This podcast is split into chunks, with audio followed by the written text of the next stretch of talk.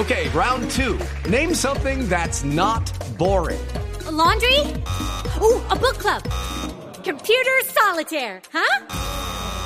Ah, sorry, we were looking for Chumba Casino. That's right. ChumbaCasino.com has over 100 casino style games. Join today and play for free for your chance to redeem some serious prizes. ChumbaCasino.com. No purchase necessary. Full prohibited by law. 18 plus terms and conditions apply. See website for details. Los 17 minutos fueron grabados el 25 de febrero. Ahí se produce el choque, la reacción de Maduro, la confiscación del material y después la sorpresiva revelación del mismo material. El periodista que entrevistó a Maduro es Jorge Ramos, que es el presentador de la franja estrella del noticiero Univisión desde Miami. Jorge, es un gusto saludarlo. Muy buenos días. Hola, ¿qué tal? Buenos días. Jorge, ¿qué sintió usted viendo los 17 minutos al aire, ganándole el pulso como se lo ganó a Maduro? Bueno, habíamos recuperado la entrevista y era una forma de vencer la censura. Lo que quieren los dictadores como Nicolás Maduro, como lo fue Fidel Castro, como lo es Raúl Castro, como lo son muchos, es tratar de controlar la información. Y aquí pasó una cosa increíble. He tenido entrevistas difíciles, algunos presidentes se, se han parado de la entrevista, a otros no les gusta, como ocurrió con, con el presidente Uribe, pero todos aguantan, o muchos aguantan. Pero nunca me había ocurrido que alguien, después de hacer la entrevista, nos quitara las cámaras, físicamente nos quitara las cámaras, nos quitara las tarjetas de video, luego nos detuviera y luego nos deportara todo por hacer preguntas. Así que cuando pudimos recuperar la entrevista casi tres meses después, eh, a mí me parece que es un triunfo del, periodismo, es una, es una victoria en contra de la censura y es una demostración que los periodistas estamos aquí para hacer preguntas y que no nos debemos doblar frente a nadie. Sí, Jorge, ¿por qué al final de la entrevista, en, este, en estos 17 minutos que ustedes transmiten el domingo, ¿por qué aparece el logo del Palacio de Miraflores? Eso querría decir, se me ocurrió a mí viéndolo, que, que Miraflores cogió el material suyo y lo editó. No, lo que pasa es que ese es el video de ellos. En la, en la entrevista pasan, pasan dos cosas. La primera es que nosotros llevamos varias cámaras y estuvimos filmando la entrevista. Y um, cada una de esas cámaras tiene su propia tarjeta de video. Ese video de esas cámaras de Univisión no lo tenemos. Simultáneamente, mientras estaba grabando la, la entrevista, ellos, me refiero al gobierno de, de Nicolás Maduro, pusieron otras tres cámaras paralelas junto a nuestras cámaras. Y eso lo hacen en, en muchos gobiernos para asegurarse de que, de que lo que se transmite es exactamente lo que se grabó. Entonces, esa, esa edición del gobierno que ellos grabaron simultáneamente y que se estaba eh, switcheando o produciendo casi como si fuera en vivo en uno del, de una sala de control del gobierno, esa es la que ellos guardan, esa es la que ellos creían que habían borrado y esa es la que nosotros logramos recuperar. Por eso Ah, al final, ah, pero- cuando pero- termina la entrevista, pero aparece entonces- el letrero de, de Palacio de Miraflores. Entonces ustedes no recuperaron la entrevista de ustedes, la de Univisión, sino recuperaron fue la versión de Maduro, la, la grabada por Maduro. Esa es la grabada por Maduro. Si lo hubiéramos hecho con nosotros, lo hubiéramos hecho con, con mucho más cuidado. Tendríamos muchos más tiros eh, o imágenes de intercambio. Eh, tenemos imágenes de manos, de pies, de caras. En fin, hubiéramos hecho una- un proceso mucho más creativo. Pero si te fijas, lo que ves es una visión muy gubernamental, una edición muy básica, muy estructurada y donde el audio del presidente está más alto que el mío. En fin, hay, hay muchísimos problemas técnicos con esa. Jorge, si el material que vimos fue grabado por el Palacio de Miraflores, quiere decir, yo sospecho que usted me va a decir poco, pero quiere decir que el, la, la entrevista, como la recuperaron ustedes, fue entregada por alguien cercano a Maduro? Mira, tienes toda la razón, hay, hay muchos detalles que no te puedo dar porque tengo que proteger las, las fuentes confidenciales que nos dieron, es por, por su propia seguridad, ¿no? Pero lo que sí te puedo decir es que esto no hubiera salido si alguien dentro del entorno de Maduro o algunos dentro del entorno de Maduro no nos hubieran ayudado a recuperar la entrevista, sin la menor duda. A ver, este material era es, es el que ellos filmaron y es el que ellos querían que querían ocultar. Este es- esta es la entrevista que Maduro no quería que saliera y ciertamente alguien dentro del entorno de Maduro nos ayudó a sacar esa entrevista que ellos querían borrada en un momento dado. Sí, sí, de acuerdo, eso fue lo que me imaginé. Ahora, ¿ese alguien lo hace por razones eh, de altruismo moral para luchar contra el dictador o lo hizo por razones económicas, Jorge? Mira, yo creo que cada quien tiene sus, sus razones. Es imposible meterme en la cabeza de las personas que nos ayudan. ¿Pero ustedes pagaron en Univisión? No, no, yo no puedo dar absolutamente ningún detalle Me- me- de, de las conversaciones con, con las personas que nos ayudaron a, a vencer la censura y esa es una de las cosas más importantes. ¿no? Jorge, hablando un si poquito... no protegemos nuestras fuentes, Claro, no entonces no, podemos proteger la información. Por eso le dije que, que suponía Pero- que usted no me iba a decir mucho. Pero entonces son una, son una o varias, Jorge, porque usted nos habla de varias. ¿Varias personas fueron las que estuvieron en conversaciones con ustedes para entregarles este video? Son varias. Sí, sí, es, esto hubiera sido muy difícil que una sola persona eh, lo hubiera podido haber hecho. Jorge, hablando un poquito ya del material de la entrevista, esos momentos que usted vivió cuando tuvo que salir de Venezuela al día siguiente, en varios momentos él le dice, Maduro le dice a usted, no me vas a provocar, tú eres un provocador profesional, no me vas a sacar de casillas, y finalmente Maduro se levanta de, de la entrevista. La intención un poquito, eh, usted preveía que podía pasar eso, que Maduro se levantara, se saliera de casillas y le respondiera lo que le respondió. Bueno, nunca llegas a una entrevista esperando que el entrevistado se vaya. Quieres, estás ahí precisamente para, para entrevistarlo. Pero he, escuchado muchos comentarios y al- algunas críticas muy válidas y muy legítimas sobre cómo enfrentar una entrevista con un dictador. Y aquí, yo como periodista, creo que una de nuestras principales funciones sociales es cuestionar a los que tienen el poder y, y creo que mi labor ahí era, era demostrar que él era un dictador y creo que el trabajo de Maduro era tratar de demostrar que era un presidente legítimo.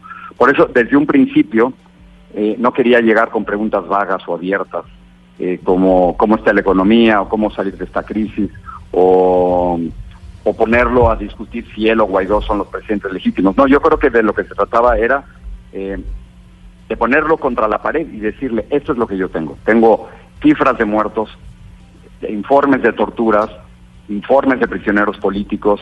Usted, de acuerdo con la ley, la interpretación de Juan Guaidó y de la oposición, usted no es el presidente legítimo y así es como comencé la entrevista. Así que 100 personas hubieran podido acercarse a esa entrevista de formas distintas. La manera en que yo pensaba es que no le podía dar mucho espacio. Si yo dejaba que él se tirara a hablar tres, cuatro, cinco minutos con cada respuesta y me dijera lo que se le pegara la gana sin interrumpirlo, no hubiera pasado absolutamente nada y ustedes me estuvieran criticando ahora mismo por no haber hecho preguntas duras. Pues le estaríamos diciendo que permitió un publireportaje, seguramente. Exacto. Jorge, eh, sí, a mí, a mí particularmente me gustó el tono suyo. Y Maduro le decía al tono suyo una y otra vez que usted es un provocador. Eso él lo dijo con ánimo de ofenderlo, de fastidiarlo. Sí, está bien. El que le digan a usted que es un provocador, ¿a usted lo ofende? No, pa- para nada. O sea, yo, como yo le decía a, a Maduro que mi, yo soy un periodista que hace preguntas y, y entiendo que mi, mi labor es ser contra poder. No importa quién esté en el poder, nos toca siempre estar del otro lado del poder. Y en el momento en que nos juntamos al poder, ahí se embarran las cosas, ahí salen más las cosas. Igual en Colombia, como en México, como en Estados Unidos, como en Venezuela. Así que tenía que ser Jorge, contra te poder, pregunto- estar del otro lado del poder y, y que me llamen provocador o que estoy haciendo un show. A ver, la televisión no pasa, la televisión no se improvisa. Para que pueda haber televisión hay que producirlo y hay que planearlo durante semanas o meses. Había que llevar cámaras, video, luces, eh, audio, planear cómo sacarlos, hacer un satélite. Es toda una producción. La, la televisión no ocurre nada más. Jorge, te pregunto desde Caracas, luego de que Nicolás Maduro se para y se va, ¿su equipo te dice algo? ¿El ministro Jorge Rodríguez quizás hay algún tipo de reclamo por la manera en que llevaste la entrevista?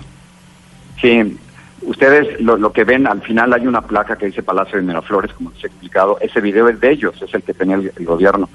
Después de ahí, est- estoy seguro que hay video en nuestras cámaras donde yo le digo a Nicolás Maduro, ¿por qué no contesta las preguntas? Eso que está haciendo usted mientras él se iba, eso que está haciendo usted es lo que hacen los dictadores, no los demócratas.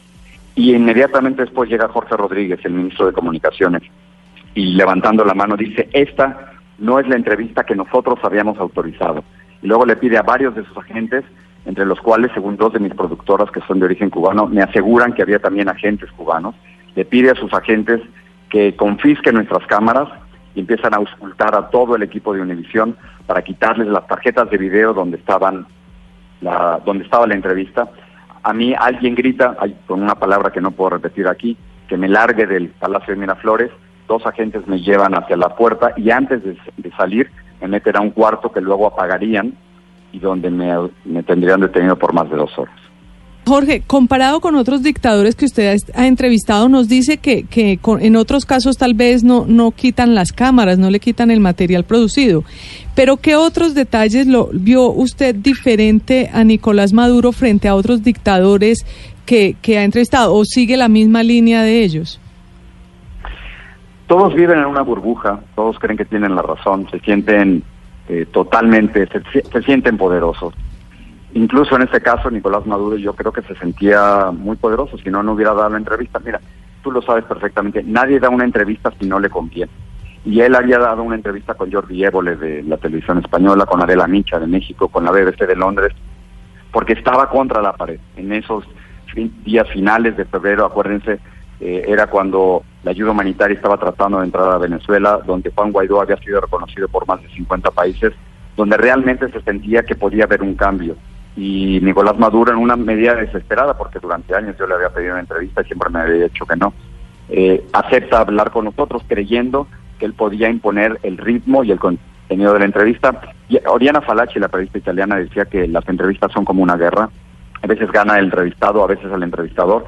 Y yo desde un principio sabía que sabía tenía tenía que imponer mi contenido, es decir, los temas que yo quería hablar y tenía, tenía que imponer mi propio ritmo. Si yo dejaba que él impusiera su ritmo, eh, iba a perder la entrevista. Jorge, ¿ha cambiado algo después de esto? Viendo ya, digamos que de manera global lo que está pasando en Venezuela, ¿ha cambiado en algo el estilo y, el, y la forma en la que Nicolás Maduro ah, está manejando las cosas eh, luego de- del episodio del incidente con usted?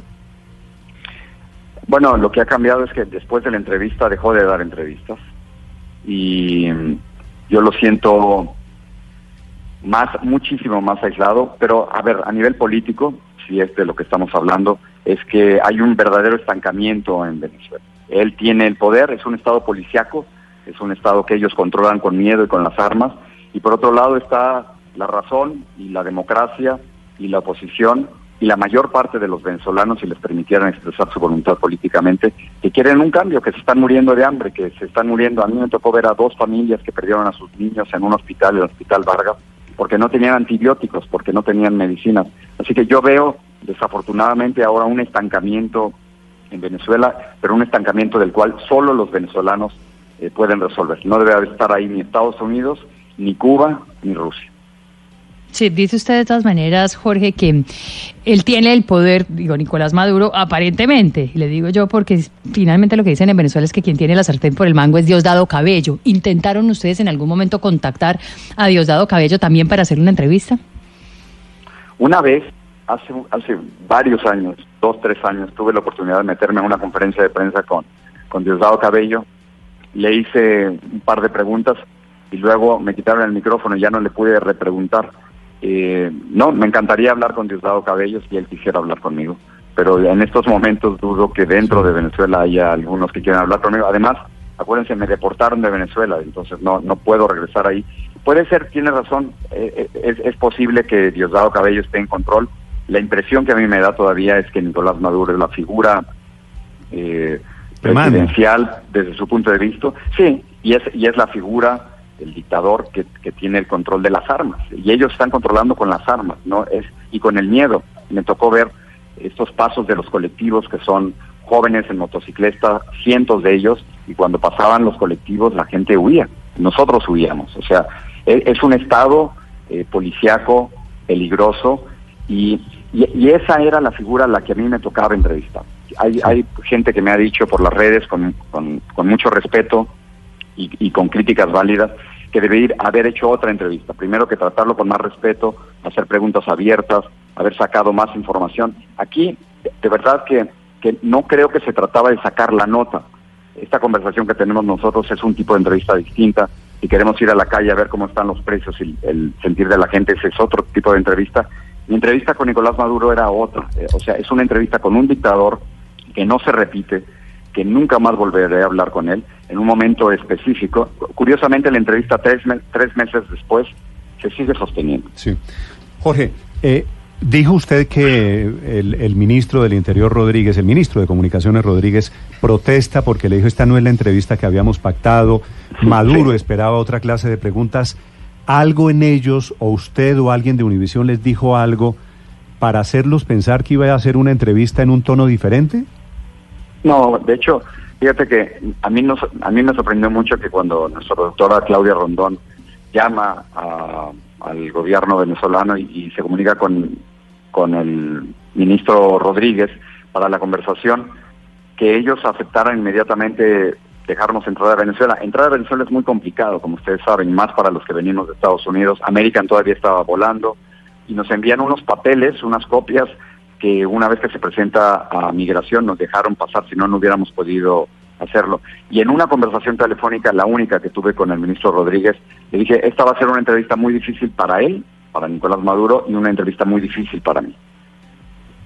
Así que no había, además, llevo, a ver, llevo más de 30 años como periodista, jamás he dado las preguntas por adelantado, jamás se deben dar las preguntas por adelantado, y, y si ellos esperaban una entrevista suave, es que no hicieron su trabajo, por lo menos no se pusieron a ver la internet. Me ha tocado entrevistar a, todo tipo de líderes y, y, y sigo insistiendo, eh, más a mi 61, que, que uno no puede ceder. Hay, hay, hay cosas que uno aprende ya en el periodismo que ya no puedes, que, que, que en donde ya no puedes ceder. Yo, yo no tendría la cara para hablar con ustedes si hubiera llegado a hacer una entrevista suave con Nicolás Maduro, imagínense. O sea, ¿cómo, cómo haces eso, no?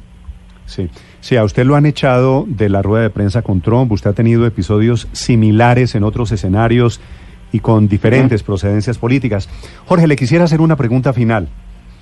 Es viral, yo me imagino que en todo el continente, no solo en Colombia, una imagen de una entrevista que usted le hizo a Chávez, debía ser año noventa y pico, Chávez con una boina roja. Eh, Chávez también molesto en algún momento de la entrevista. Entre el Chávez que usted entrevistó hace veintitantos años y este Maduro, modelo 2019, ¿qué diferencias encuentra usted? Yo, yo creo que esa, esa entrevista de Chávez habrá sido 2002 o 2000, 2003.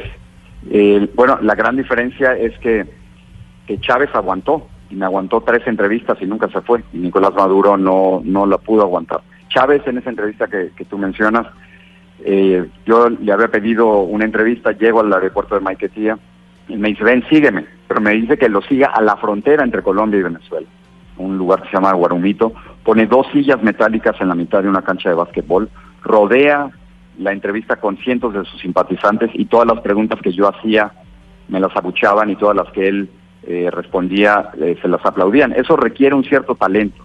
Además, después de seis o siete o diez horas esperando una entrevista, llegas con ganas de hablar con esa persona o agradecido por hacerlo. Así que Chávez aguantó, a pesar de ser un dictador y un mentiroso impresentable, que, que llevó a Venezuela al lugar donde se encuentra ahora, pero Chá- Chávez aguantó la entrevista, eh, Nicolás Maduro no. Y además Chávez al final me ofreció café, Maduro ni siquiera me ofreció Coca-Cola. entiendo, entiendo lo de lo de la Coca-Cola. Jorge, un abrazo desde Colombia. Gracias por aceptar estos minutos. Gracias por la conversación. Hasta luego. Gracias, chao. Jorge Ramos de Univisión y la entrevista a Nicolás Maduro.